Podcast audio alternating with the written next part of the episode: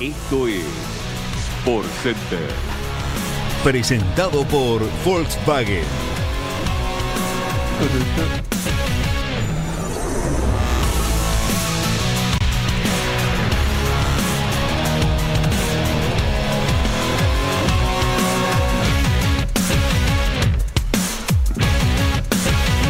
Estimados y estimadas, muy pero muy buenas noches, bienvenidos a Show Center. Yo soy Juan Mosconi y tengo el placer de estar acompañado por la talentosísima, sí, y bellísima Lorena Refrán. ¿Cómo va, Lorena? Ah, Qué tarotista, no. Eh, ¿Cómo te va, Juan? Eh, un placer estar acá con vos y con todos ustedes. Una jornada que, bueno, tuvo acción de todo tipo, ¿o no? Claro que sí. ¿Qué te parece, Lore, si arrancamos por lo que pasó en el festejo del cumpleaños del hijo del Chiqui Tapia, Iván? Así es, un chiquitapia que, bueno, fue de menor a mayor durante el desarrollo de la fiesta. Eh, lo vimos en otra posición, es cierto, ¿no? Eh, ya no tanto como anfitrión, sino más recostado por las bandas, como cediendo la iniciativa y el manejo de la parrilla a los otros invitados. Exacto, Lore, y vamos a, a ver lo más destacado de, de ese cumpleaños. Ahí vemos la llegada de los familiares, un muy lindo clima con un sol que colmaba gran parte del patio y algunos tramos del quincho. Recordemos que Chiqui y sus hijos llevaban 8 horas sin comer y llegaban con la chance de cortar con esa racha que ya los tenía caminando por la cornisa.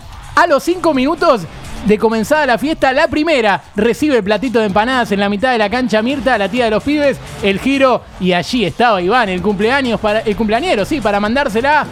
Fue la quinta empanada de humita en el mes para el ex de Yami, de Juli y de Vicky, que además alcanzó a Chiqui en la tabla mensual, recordando que Chiqui no puede comer empanadas de humita porque le hace mal al colesterol. Ahí estaba el giro y aparece de sorpresa para sacar ventaja. No vamos a la segunda mitad de la fiesta con la imagen del abuelo de fondo que se quedó dormido en plena reposera.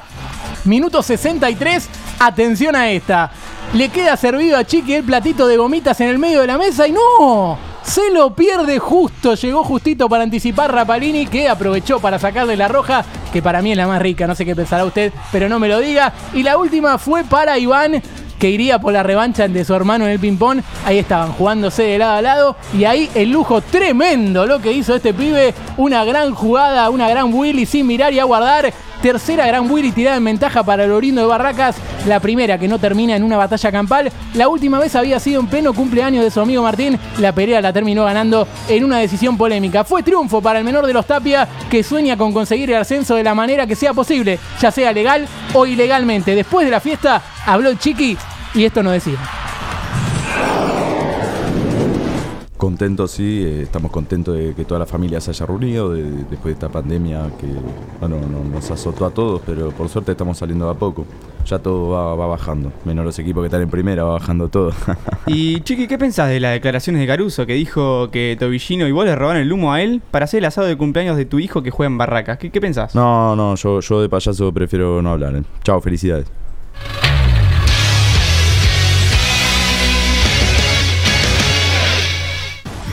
Vamos a repasar todos los goles de Messi los días del cumpleaños del menor de los Tapia. Fueron dos.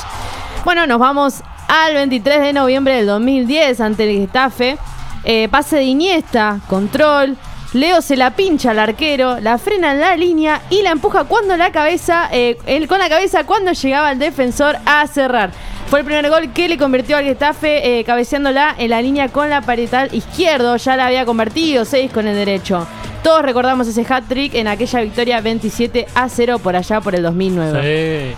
Bueno, y el último, 23 de noviembre de 2015, victoria 4 a 1 ante el Bayer eh, Leverkusen.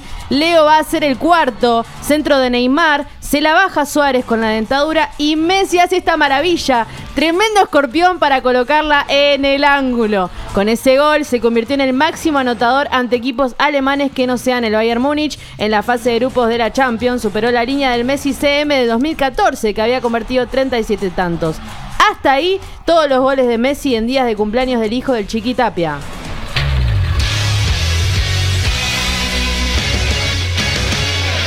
Y queremos saber cómo se prepara Barracas para las semifinales del reducido. Para eso está el crack del profe Pellerano. Profe, ¿cómo va? Buenas noches para vos. Hola, profe.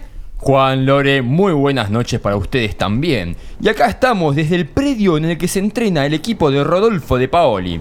Les comento cómo viene la agenda. Sí. Ayer tuvieron la tarde libre. Hoy entrenaron algunas simulaciones dentro del área durante el entrenamiento a puertas cerradas. La prensa no la dejaron ingresar, ¿eh? Al mediodía almorzaron con Chiqui y algunos jugadores de Dalmine. Y ya después quedaron concentrados para prepararse para el sorteo de árbitros del fin de semana. Profe, te pregunto por Diego Ceballos, el árbitro.